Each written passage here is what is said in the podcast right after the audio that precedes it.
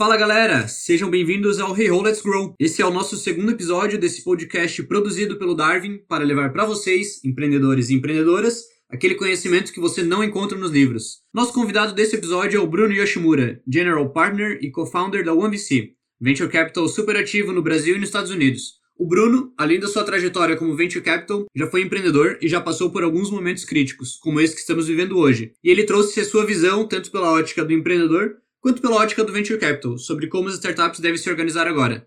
Bora lá?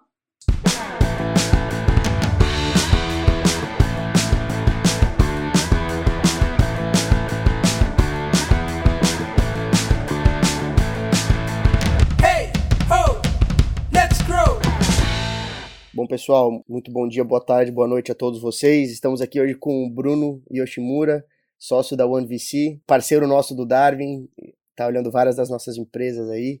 Bruno, obrigado aí pela, pela, por aceitar esse convite em tempos tão difíceis e espero nesse bate-papo aqui sobre fundraising em tempos de crise, espero poder ajudar as nossas empresas e outras empresas que estão nesse processo. Então, obrigado mais uma vez aí por estar tá aceitando o nosso, nosso convite.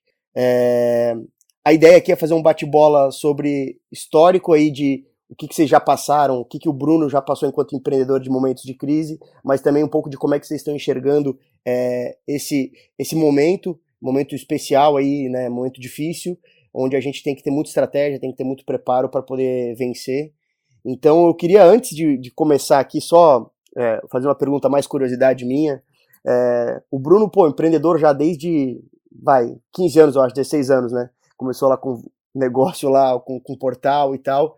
É, cara, por que, que o Bruno empreendedor resolveu entrar no mundo de venture capital? Assim, teve alguma coisa que te chamou bastante atenção nesse mundo?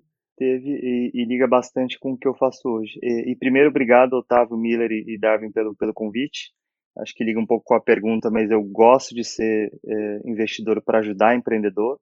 Quando eu estava empreendendo, tinham vários amigos que buscavam ajuda, aí eu comecei a ajudar. Depois eu comecei a ajudar também a trazer dinheiro, e, então virei anjo. Depois eu comecei a, a, a ser um anjo uh, que também trazia outros fundos e, e conhecia um pouco melhor do ecossistema. É, e foi engraçado que quando eu virei anjo, uma das empresas que faz parte hoje do portfólio da OneVC, que é a Docket, é, eu sabia que ia ser difícil levantar mais dinheiro no Vale. E isso eu estou falando assim do Series B para frente. Porque como você vai explicar cartório para o investidor de um país que não tem é, cartório como algo tão importante, né? E, e, e nessa eu chamei um, um, amigo meu que, que, que eu conhecia já do Vale, eu era cliente dele é, quando eu era CTO, que era o Pedro Sorrentino. E ele já era VC no Vale e eu via como alguém que entendia como o Vale funciona. E a gente teve várias dificuldades como empreendedor de levantar a Series B, é uma coisa bem comum de, de, de empreendedores até hoje e eu chamei ele para ser advisor da Docket e, e, e, me reconectei com alguém que virou meu sócio da OneVC. Então, assim, muito da, da motivação de, de, de, ser investidor é ajudar empreendedor, e a gente ajuda com duas coisas principalmente. A primeira é recrutamento de talento sênior, e a segunda é trazer dinheiro do Vale. E isso envolve várias coisas que a gente vai discutir hoje, mas é, qual que é o estágio que cada fundo investe, né? Quem são os partners responsáveis por cada tipo de empresa, que tipo de meio de introdução o Vale está acostumado a receber versus o Brasil, né? Tem toda uma, talvez, etiqueta mais diferente. Uh, e, e qual é a narrativa para cada setor que faz sentido enquadrar ou não, né? Acho que tem empresas que são puramente brasileiras, mas eu acho que a visão de longo prazo é muito mais interessante. Tinha até um, uma palestra que eu vi da, do, do, do Moritz da Sequoia falando a gente não quer um unicórnio, a gente quer o próximo é, decacorn, né, que são empresas de 10 bi para cima, né? Então é um mindset é, bastante diferente do Brasil. A gente tem que adaptar isso e, e, ajudar. Então acho que tem bastante a ver com o podcast de hoje, né? A gente falar sobre como ajudar empreendedores a levantarem dinheiro e está bem ligado com o motivo pelo qual virei é, investidor. Animal, muito bom. É, cara, já que a gente falou um pouquinho sobre a OneVC, assim, é, como é que a OneVC, a gente vai entrar um pouco em mercado, mas como é que a OneVC está enxergando essa crise, assim, o que que vocês já mudaram de tese, ajustaram de tese, o que que vocês imaginam de coisa mais macro, assim? É, falando um pouco mais macro, é, eu acho que hoje não vale a pena a gente entrar em detalhes de expectativas, né, que elas mudam semana a semana, mas a realização mais macro, não só nossa, mas do mercado, é que é, a América Latina, nos últimos meses, viveu uma fase nunca antes vista de mais capital, mais fundo é, é, competindo por bons empreendedores, que não são muitos, né, comparado com o capital que está por aí, e os valuations subiram. Subiram a um ponto que a gente ficou quatro meses sem investir, e para um fundo pre-seed uh, e seed isso é bastante tempo, e a gente acabou fazendo dois deals nos Estados Unidos, com valuations menores do que a gente estava vendo no Brasil. Caraca. Então acho que para a América Latina vai ser saudável, e, e o que a gente falava para alguns empreendedores há seis meses era, legal que você consegue levantar um valuation uh, deste nível, mas isso é em cima de uma expectativa futura de crescimento, que se você não entregar, você vai ter que futuramente fazer uma rodada flat ou down round, né, com valuation menor, que muitas vezes significa potencialmente a morte da empresa, né? Acho que pouca gente gosta de tocar essas exceções e, e isso foi, acho que será bom para o ecossistema, né? A gente ter valuations mais realistas com, com o mercado aqui é, e, e, obviamente isso parece não ser positivo para o empreendedor, mas nesse sentido é, porque se você chega no vale com valuation esperado alto da próxima rodada e não tem a receita que eles costumam ver, que é o que acontece muito com startups independente do valuation, isso é muito ruim. Então, acho que a primeira coisa é, é em relação ao, ao, aos valuations e, e, e até a possibilidade de levantar mais dinheiro no futuro, né? Que muita gente, muito empreendedor acha que maximizar a valuation é sempre bom, né? E acho que hoje se prova que, que não foi necessariamente uma boa escolha, né? Boa, total. Cara, a gente inclusive já teve empresa é, nossa que morreu pelo, por ter feito uma rodada de captação é, com métricas e com num tamanho que ela não tinha condição de captar e isso fez com que ela na frente não conseguisse captar e ela acabou não conseguindo buscar outro tipo de recurso e a gente optou por fechar as portas. Então isso é muito importante que tu está trazendo, especialmente com caras que ainda tem que captar lá fora, né? Porque se o cara capta um valuation aqui alto, ele tem que chegar nas métricas daquela mesma rodada, só que não é o Série B Brasil, é o Série B Estados Unidos, né? Então, é quase, agora vai, o dobro, o triplo muitas vezes. Então, é, o cara tem que fazer ah, mágica dólar, com esse né? dinheiro. É verdade. Em dólar, é, é exatamente. É, então, o cara tem que fazer uma... O cara tem que fazer mágica com esse dinheiro. Então, pô, bacana esse, esse comentário. E também isso impacta o segundo ponto da, da parte da resposta, que é caixa. Uh, acho que em qualquer crise, a gente também pensa na sobrevivência dessa empresa para os próximos 12 a 18 meses, para que a gente consiga ajudar essa empresa a captar mais dinheiro. E acho que caixa pode ser um assunto grande para a gente discutir aqui, que é, um, é o mais importante no momento. Então, os fundos começam a ver um pouco mais caixa e a gente também, é, porque é importante sobreviver, né? E, e, e, se for possível, mas é, não necessariamente é a primeira prioridade agora, crescer nos próximos 12 meses. Mas acho que os fundos começam menos a ver atração nesse período de crise, que é super normal, e, e consideram um pouco mais posição de caixa. Óbvio que, que todos os outros aspectos continuam importantes, inclusive tração, receita, etc. É, mas acho que todo mundo sabe que empresas vão ser impactadas, né? Então, acho que como segundo ponto é uma mudança um pouco mais para a visão de caixa, que é um pouco mais conservadora, mas assim que a gente sair dessa incerteza do que vai ser o mercado, o Brasil e o mundo, acho que aí a gente volta a não precisar olhar tanto caixa. E acho que caixa tem a ver com, com duas coisas. É, acho que a primeira é prever receita, que hoje é bem inviável para a maioria das empresas. Não se sabe se a gente vai conseguir manter a receita, trazer nova receita, coletar o dinheiro da receita que a gente já colocou na rua, né, é, receber os pagamentos. E a segunda coisa é despesa, que é um pouco mais fácil de, de controlar. Mas é, acho que isso eu ouvi também de alguns outros fundos, né? Acho que até acho que a Sequoia apostou no, no foi uma das primeiras os primeiros fundos a apostar sobre é, Covid-19 e, e, e, e, eles falaram bastante sobre caixa também como um dos principais tópicos. Né? Sim, é o Black Swan lá, né? Aquela, Exato. aquela letra uhum. deles. Uh, e, e, assim, a galera que tava pô, a gente tinha, acho que, sei lá, umas três, quatro empresas que já estavam quase com, já, ou com term sheet ou em vias de pegar term sheet, assim. É, e aí todo mundo deu, deu voltou atrás. O que, que tu tem de, de boas práticas, de, de, de, dicas para esses caras que estavam já com deals e que tiveram que, de alguma forma, retroceder no processo para esperar esse processo? Sei que tem já trouxe um ponto importante que é caixa, acho que a gente vai poder falar um pouco mais sobre isso, que é, beleza, vai demorar mais, eu vou ter que otimizar melhor meus recursos, mas E, e, e, e, o lado bom? E, como é que eu continuo na pauta desses caras? Como é que eu mostro que eu vou saber surfar essa onda? É, a gente fala na OneVC bastante internamente que essa oportunidade de empreendedores brilharem e o OneVC também, então enxergar com oportunidades de mostrar que você, como é, empreendedor, está na frente da empresa, na frente da estratégia e na frente das ações.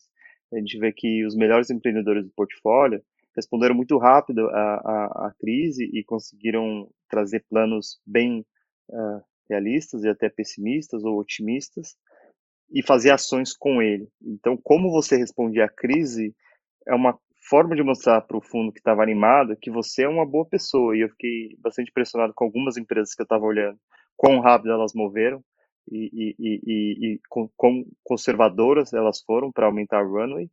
Uh, isso foi feito em muitas vezes em alguns dias, né? Então a gente ficou algum tempo sem se falar e quando a gente voltou a se falar, surpresa positiva. Então acho que esse é um, um, um uh, primeiro ponto. Acho que o, o segundo que é, é, dói falar e dói ouvir, como empreendedor ouvir sim, mas acho que a gente acha que o mundo não é mais o que ele era antes e VC é sempre uma expectativa de retorno futuro, né? Muitas empresas nem lucro têm, às vezes nem receita tem. Então você tem valuations que são um pouco de esperança do futuro, e a esperança do futuro hoje é mais incerta. Então, se eu fosse empreendedor, eu estaria disposto, proativamente ou não, a conversar sobre valuation. Né? Se você acha que o valuation que você tinha na mesa ou estava conversando sobre não, não, faz mais parte da realidade, acho que não tem problema nenhum voltar atrás e, e, e renegociar isso, ou falar a gente estaria aberto a uma rodada com valuation um pouco menor e depois das correções que eu mostrei para vocês, a gente não precisa de tanto dinheiro para passar por essa crise, etc. Então acho que seria um, uma combinação do, dos dois pontos. E acho que por último também às vezes para os dois lados uh, ou até mais para o lado empreendedor simplificar os termos, talvez fazer mútuo conversível, uh, ou acelerar um pouco mais na parte legal, que na minha experiência o, o, o legal do Brasil anda muito mais devagar do que o legal dos fundos, que geralmente são baseados fora. Então, acelerar a parte legal para fechar o mais rápido possível. Né? E na parte da estrutura, uh, equity rounds levam mais tempo. Uh, infelizmente, a gente já ouviu lá de fora e até rumores de Brasil de fundos que tiraram ofertas e acho que isso uh, deve acontecer, então fechar o mais rápido possível, mas também talvez simplificar rodadas que você já estava para fechar para serem mútuos conversíveis, porque você vai levar acho, uma fração do tempo né, e, e, vai gastar muito menos dinheiro também. Aí nesse caso, é, então a, o segundo ponto é tentar flexibilizar os termos que já estavam na mesa, tanto para um valuation eventualmente menor do que aquele, tendo em vista o cenário, ou até reduzindo o tamanho do, tamanho do cheque, inclusive fazendo com que isso signifique um, um termo, um instrumento jurídico mais simples, né?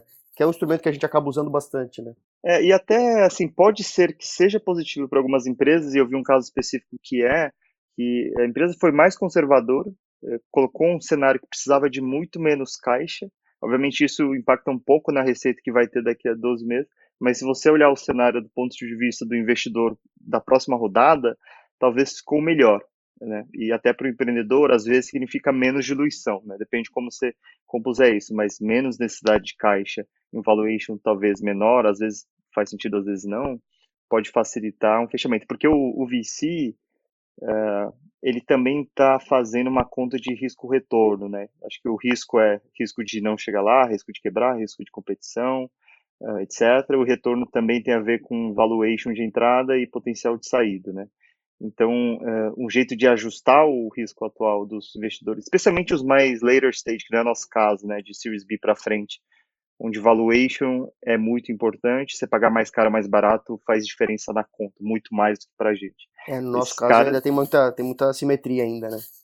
Uhum, uhum. É, e aí uma forma de mitigar é você é, melhorar um pouco os termos. Assim, não, não, não acho que toda empresa precisa fazer, tem empresa indo super bem, menos afetada pela crise, com um bom momento, mas se eu fosse empreendedor eu consideraria, porque a última coisa que você quer é tomar uma decisão errada agora e daqui a seis meses tem que revisitar e, e aí você só tem seis meses de caixa, né? Isso é péssimo. Acho que uh, uma das coisas difíceis que até como empreendedor a gente fez no, no que canto e dele direto é quando precisa tomar decisão difícil, por mais drástica que seja, é mais fácil tomar o mais rápido possível do que esperar um ou dois meses. Porque se você tem uma estrutura de custo aí de 100 pessoas hoje e você é, reduz ela, ou vai pivotar, ou etc., você consegue, com um movimento um mês ou dois meses mais rápido, lá na frente, dura quatro, cinco meses a mais, né? Porque runway tem a ver também com, com, com gasto, né? Então, é, fazer decisões o mais rápido possível, mas eu entendo que também agora é muito difícil prever a receita, e sem prever receita, você não, não sabe prever o runway, né? É, então, também tem esse balanço entre esperar um pouco, que nem os fundos estão fazendo, né, para ver quão ruim vai ser, esperar o feedback dos clientes, esperar para ver se você está trazendo receita, e é isso que eu vejo muitas startups fazendo, tomando ações sim, né, no curto prazo, mas para as mais bruscas de é, parar a contratação, ou até fazer cortes, que é um assunto sensível, é, esperar um pouco, né, para ver se realmente ela vai ser afetada do jeito que eles imaginam ou não. Boa. É, nesse entrando nesse ponto que eu acho que é um ponto bem bem importante assim, é, as decisões difíceis, né? Então demitir, é, sei lá, postergar um roadmap de, de lançamento de produto que inclusive vai influenciar upsell, que vai influenciar de repente fechamento de novos contratos. É, acho que tu já trouxe um ponto importante que é todas essas decisões difíceis elas têm que ser tomadas quanto antes melhor, né? Agora, é, o, que, o que que tu deixa de, de, de, de, dica, de aprendizado, até no, no próprio histórico empreendedor que vocês passaram também, de coisas que vocês se arrependeram de não ter feito e que poderiam ter mudado ou acelerado é, é aquele passinho para trás para que a gente possa dar dois, três, quatro, dez passos para frente, mais lá para frente. Que, que tu tem de dicas aí que sobre essas decisões difíceis que na Quecanto, na Delivery, enfim, ajudaram vocês é, e que tu acha que pode ajudar esses caras exatamente nesse momento? Sim, acho que essa parte de, de é, reduzir contratação é um pouco mais óbvia, né? Mas a parte de demissão em si é um assunto sensível, que eu vejo opiniões divididas é, no mercado. Acho que tem gente que fala a gente tem um dever social nesse momento de se preocupar, preocupar com as pessoas, que eu concordo 100%, o bem-estar delas, etc. É, a parte boa é que no Brasil ele defende bastante o, o, o, o funcionário, né? Então você tem suas rescisões geralmente e, e depois seguro-desemprego, enfim. Mas, é, mas do outro lado também tem, o contraponto disso é se você errar e esperar muito para tomar decisões difíceis, é, quando elas são óbvias, né? É, você pode colocar em risco não aqueles 5, 10, 15% da empresa que você estava considerando ou não é, em demitir agora, e sim 100% da empresa, que é pior para todo mundo. Então, eu acho que tem que ter muita cautela agora para fazer esse movimento, porém, você não deveria desconsiderá-lo. Acho que é, a gente vê muito caso a caso, é, a gente tem casos que a gente vai esperar, o empreendedor vai esperar, tem casos que é, isso já foi feito, tem caso que isso não precisa ser feito porque a empresa ainda está com a receita uh, chegando. Mas eu acho que tem que se pensar. E na nossa experiência de, de, de, de canto, a gente teve duas fases de demissões, né? Uma vez que a gente estava errando a estratégia de geração de conteúdo, que era 50% do time, e aí de uma semana para outra a gente teve desligamentos muito difíceis, pessoas que tinham vindo para São Paulo só para isso, uh, pessoas que largaram os empregos por isso, e uma mudança estratégica brusca, obviamente, é uma coisa ruim. A gente foi estudar um pouco de boas práticas, né, mas acho que a gente teve planos, uh, obviamente, para ajudar as pessoas que deixaram a companhia, e muitas delas eram pessoas boas, né, que a gente contratou e que a gente queria realocar. Uh, e não era culpa da pessoa, era culpa um, um estratégico nosso, um pouco mais fácil talvez, uh, para até fazer a, a, recolocação, né? Então a gente ajudou muito ativamente. Uh, acho que as pessoas que vão ficar, a parte boa, que eu já ouvi de, de, de empreendedores que fizeram isso né, na semana passada, é o time que fica, na verdade, tem uma grande chance dele ficar mais motivado, né, com senso de ownership, com teamwork, uh, com mais até um pouco de skin in the game, porque uma forma, até uma dica é, nesse momento, se você está preservando caixa, é uma boa época de alinhar equity, você dar stock options, aumentar stock options, né? Então, acho que seria um contrabalanço positivo, assim, né? Uh, E, e, e, e, no nosso caso, do um delivery direto, foi isso que aconteceu. É, na segunda vez que a gente fez isso, que foi um pivô de um B2C app, que era o que para um B2B SaaS, que é, é, parece muito mais chato, né, para quem trabalha. A gente falou, caramba, agora o, o pessoal de, de que, que, os devs, né, que, que também é meu background, vão falar, putz, eu tinha um app que toda a minha família usava, agora eu vou fazer um, um aplicativo que conecta com o restaurante, não pode cair, e, é bem diferente dia a dia. Mas, é, na verdade, não, né? Eles estavam muito felizes de, de saber que a gente estava tomando uma decisão difícil, porque estava claro que ela deveria ter sido tomada, então Uh, o pessoal também espera uma reação da liderança de responder a isso de forma rápida e de forma, no nosso caso, a gente gosta de ser mais transparente, depende um pouco da cultura. E, e, e eles ficaram mais animados, a gente não perdeu ninguém que ficou. É, né? E, e, isso foi uma grande surpresa, porque às vezes, quando a gente está empreendendo e fazendo isso pela primeira vez, a gente tinha um medo, né? A gente realmente tinha um medo de perder a equipe que ia ficar, né? E, foi o contrário é que estava motivado por outros motivos, novos desafios, uma, uma, um novo rumo estratégico para uma empresa que eles não viam né, se, se tinha futuro ou não, e etc. Então foi, foi, foi uma surpresa positiva que eu também já vi no portfólio essa semana. Boa, legal. É, a gente começou, uma das coisas que a gente fez aqui também, tinha muita empresa que estava contratando dev e tinha empresa que estava na iminência de demitir dev. Então o que a gente fez foi estimular contratos temporários entre esses caras para que a, a, empresa não demita e para que esse cara dê um alívio de caixa é, na, na, empresa que estava com mais eficiência de caixa, né? Então, é, como a gente olha para o nosso portfólio, a gente acaba tendo, é, por ter bastante empresa, acaba encontrando soluções até mesmo dentro do portfólio, né? De otimização, de redução, de ganho de força. É... Cara, uma, uma pergunta. É, não sei exatamente quais das empresas de vocês agora estão mais frágeis ou mais é, é, otimistas aí com a, com a crise, mas é, como, tens alguma sugestão, alguma, alguma iniciativa que alguma das empresas de vocês tomou para tentar ou reverter churn ou gerar um novo tipo, uma nova linha de relacionamento com os clientes que ela já tinha, que tu acha que pode ser importante, especialmente nessa linha de garantir receita ou estimar, trazer novas receitas?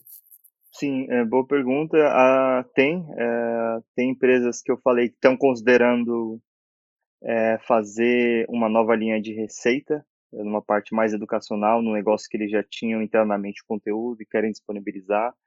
É, tem empresa que que está isolando segmentos, é, e acho que isso para B2B é extremamente relevante isola os segmentos que são mais ou menos afetados pela crise e entende o que está acontecendo. É, uma das oportunidades dentro disso, durante crise, é que muita empresa grande está pela primeira vez trabalhando de home office. E, e óbvio que o, o ferramental que elas usam não estava totalmente preparado. Se você pensar nas empresas B2B que são startups, muitas delas são baseadas no cloud, né? São é, no browser e, e, e, você pode fazer algumas melhorias no, no, no, no, workflow né, do, do, seu sistema ou até fazer algumas integrações para facilitar trabalho colaborativo remoto. É, um dos casos que tem no nosso portfólio que faz exatamente isso é o Pipefy. Ele é para colaboração de times em tarefas que muitas pessoas precisam tocar numa tarefa e ela vai passando de mão em mão através de tudo isso. Então, tem algumas que são impactadas diretamente pela natureza do negócio. Uh, e acho que também eu vi algumas startups de forma bem inteligente utilizando, utilizando PR, né? Porque se você falar em B2B SaaS, o telefone para onde você ligava agora já não tem mais ninguém. Nem todas as empresas redirecionaram os telefones das mesas.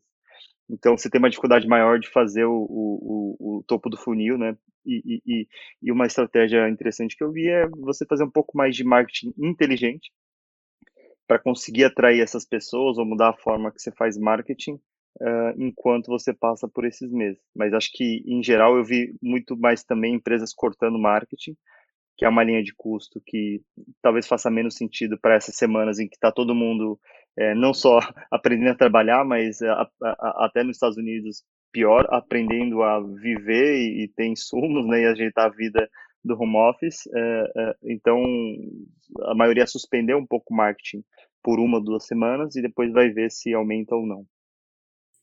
Show. É, Bruno, e eu acho que assim, você comentou bastante né, sobre as empresas aí que estavam no período de captação, é, que vão, vão, demorar um pouco para fechar suas rodadas e podem é, flexibilizar algumas das, alguns dos pontos que estavam querendo discutir nos contratos. mas o que mais você traz de boas práticas de, de, de captação, que nesse momento vai ser super importante né, para as empresas? Que, como é que elas podem levar esse, esse processo de captação é, com dicas de boas práticas de vocês para encerrar logo esse período de captação e conseguir colocar essa grana para dentro? Eu acho que o, o, o, fechar o mais rápido possível é, talvez seja até talvez tarde, né? Uh, mas ainda eu acho que é, é possível, né? E, e, e simplificar os termos, acho que a gente falou. Uh, essa parte de caixa a gente falou um pouco, mas é realmente a mais sensível, né? O, o investidor dessa rodada né? E vale a pena falar como o, o, VC funciona, porque quando eu era empreendedor, eu, eu não entendia totalmente o outro lado. Né?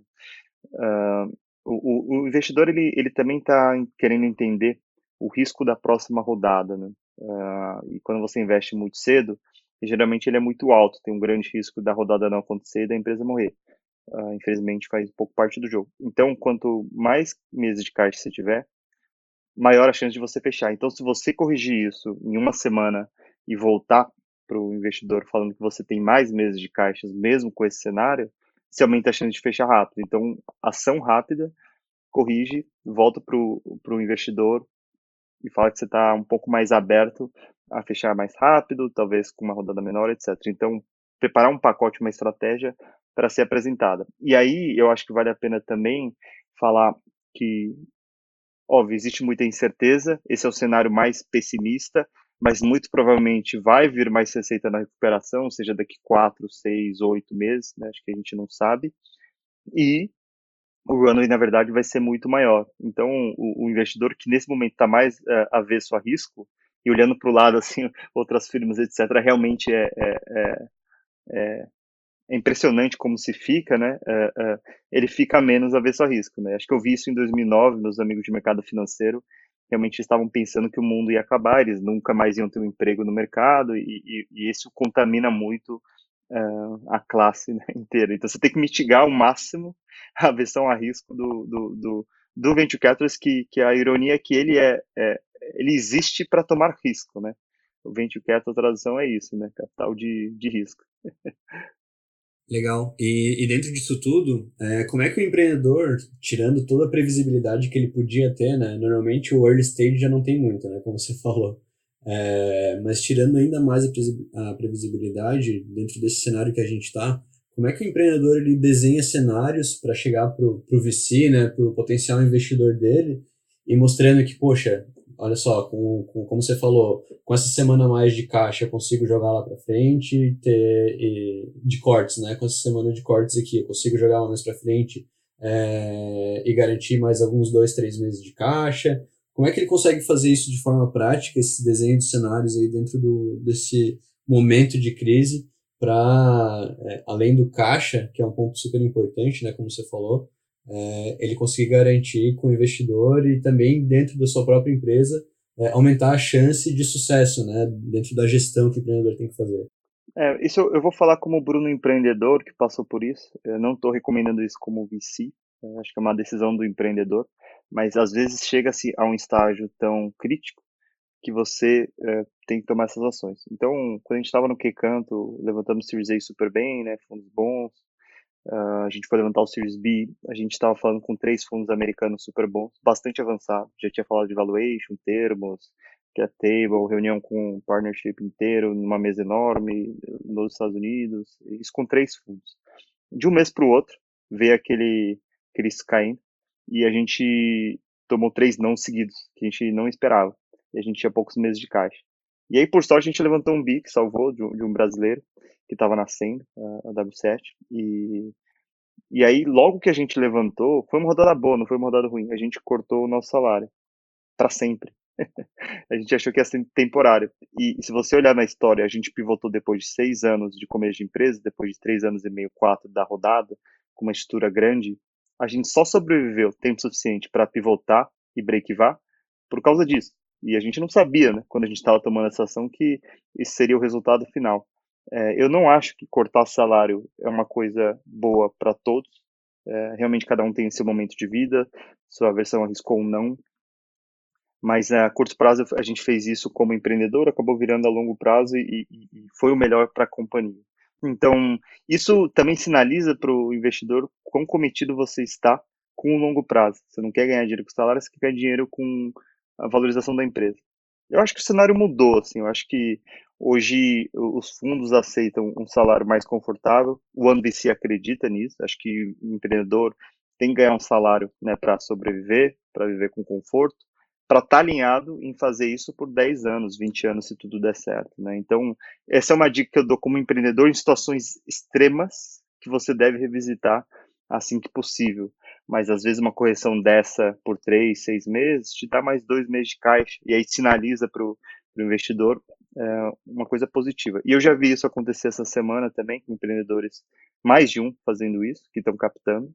E acho que eu, eu, acho que é um ato assim, quase como lealdade à própria empresa, às pessoas que trabalham lá e você querer cortar no seu em vez de ter que cortar no, no time, né? Então é, mostra comprometimento, né? Lealdade ao time e alinhamento de longo prazo. Mas eu realmente, como fundo, não é uma coisa que eu recomendo, né? Acho que eu estou trazendo como empreendedor e vendo outros empreendedores fazendo isso e eu acho isso até assim bonito, né? Bonito no sentido de uh, mostrar que a gente, como empreendedor, né, tem, tem resiliência, que acho que é, é uma das coisas que eu, que eu mais gosto, né, quando eu vejo a história das pessoas.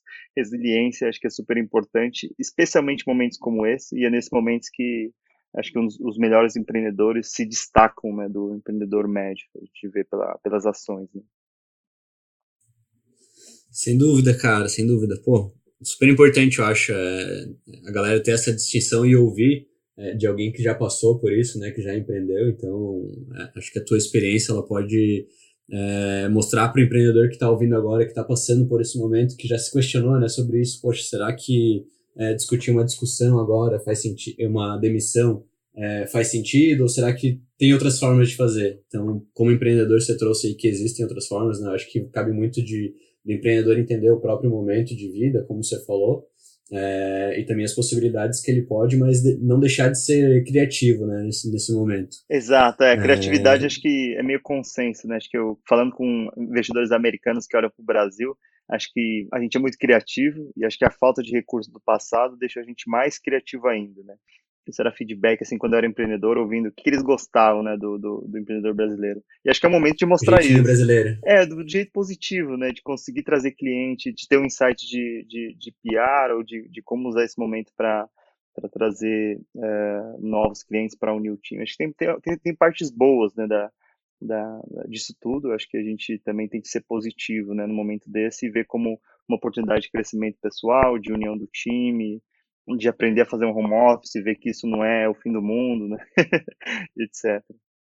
Bom, então para o empreendedor é super importante ele olhar para dentro aí da, da sua própria empresa, a gestão que ele está fazendo, os cenários que ele está construindo, é, mas e para aqueles que estão nesse momento é, pensando na, na, nas discussões aí com captação, com VCs, é super importante né, eles estarem dispostos a flexibilizar, a gente já falou bastante sobre isso, mas que tipo de cuidado que esse empreendedor também precisa ter nesse momento, em tempo de crise, né? Falando de múltiplo, falando de termos que o VC ele pode é, colocar na mesa que pode prejudicar o empreendedor no, no longo prazo é, e que para o VC pode fazer sentido, né? No momento. Então, poxa, eu preciso é, jogar esse múltiplo lá para baixo porque senão não faz sentido com o risco que a gente está tomando. Mas aí para o empreendedor isso pode é, significar que ele não vai conseguir fazer avançar com a empresa é, até onde ele precisaria ir, né?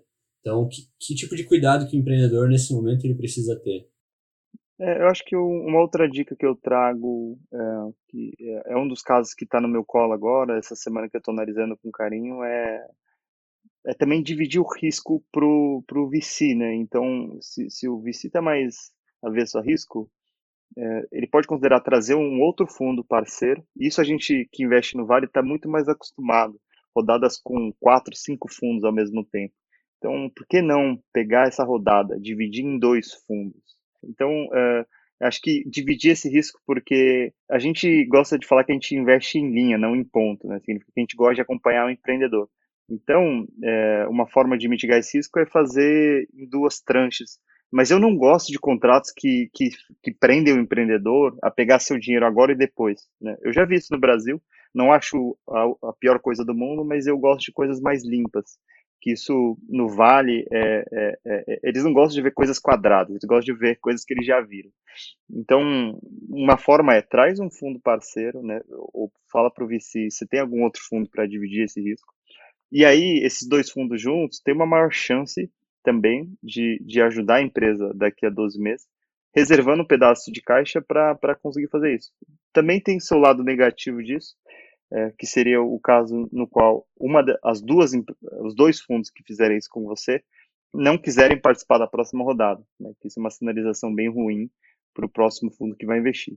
Mas isso geralmente é reflexo também de do fundo ter conhecido o trabalho e não estar tá animado com o mercado ou com a execução, etc. Né? Então é um risco que daria para tomar agora e é um risco que eu estou considerando uh, não não risco, né? É um, é um mecanismo que eu estou considerando para momentos como esse.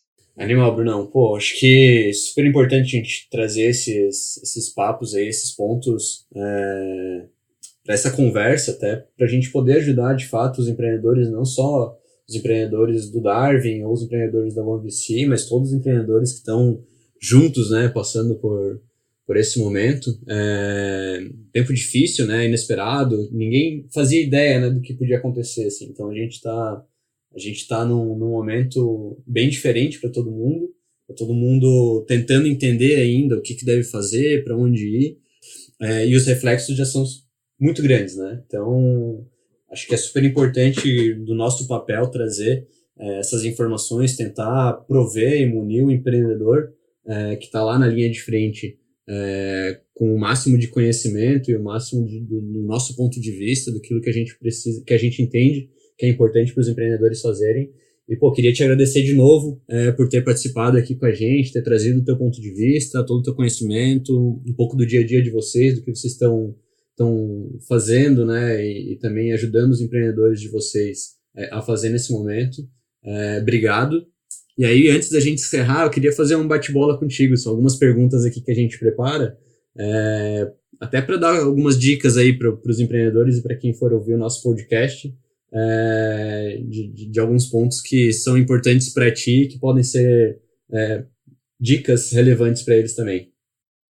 Legal. Primeiro, também agradecer o espaço. Acho que a gente tem trabalhado aí esses dias intensamente para ajudar a empresa do portfólio, empresas fora do portfólio, então faz parte do nosso trabalho. Mas também tem um, um final positivo. Acho que a gente vê isso realmente como oportunidades é, diversas, né, de, de, acho de crescimento de receita. Tem muita startup que corta custo ou é, é melhor aplicada na nuvem do que o, o, o, as soluções originais. Então dá para ser criativo em trazer receita, é, unir, unir, o time de forma diferente. Acho que fazer os rituais, as daily meetings, é, video chat, garantir que está todo mundo feliz. É um momento difícil para todo mundo pessoalmente, então acho que tem que unir, né, e tem que fazer com que o time se sinta mais próximo do que antes, né? E acho que nada melhor que uma crise para unir todo mundo. Uh, e, e, também ver oportunidade de, de, de, assessoria de imprensa, de PR, né? Acho que a, as startups têm um, uma quantidade de dados bastante interessantes. Eu vi algumas de forma bem inteligente usando isso para falar para a população, para o governo ou até para o mercado onde eles atuam o que está acontecendo em cada setor, né? E isso pode trazer também oportunidade de, de marketing de graça. Boa, boa. Legal. Vamos lá.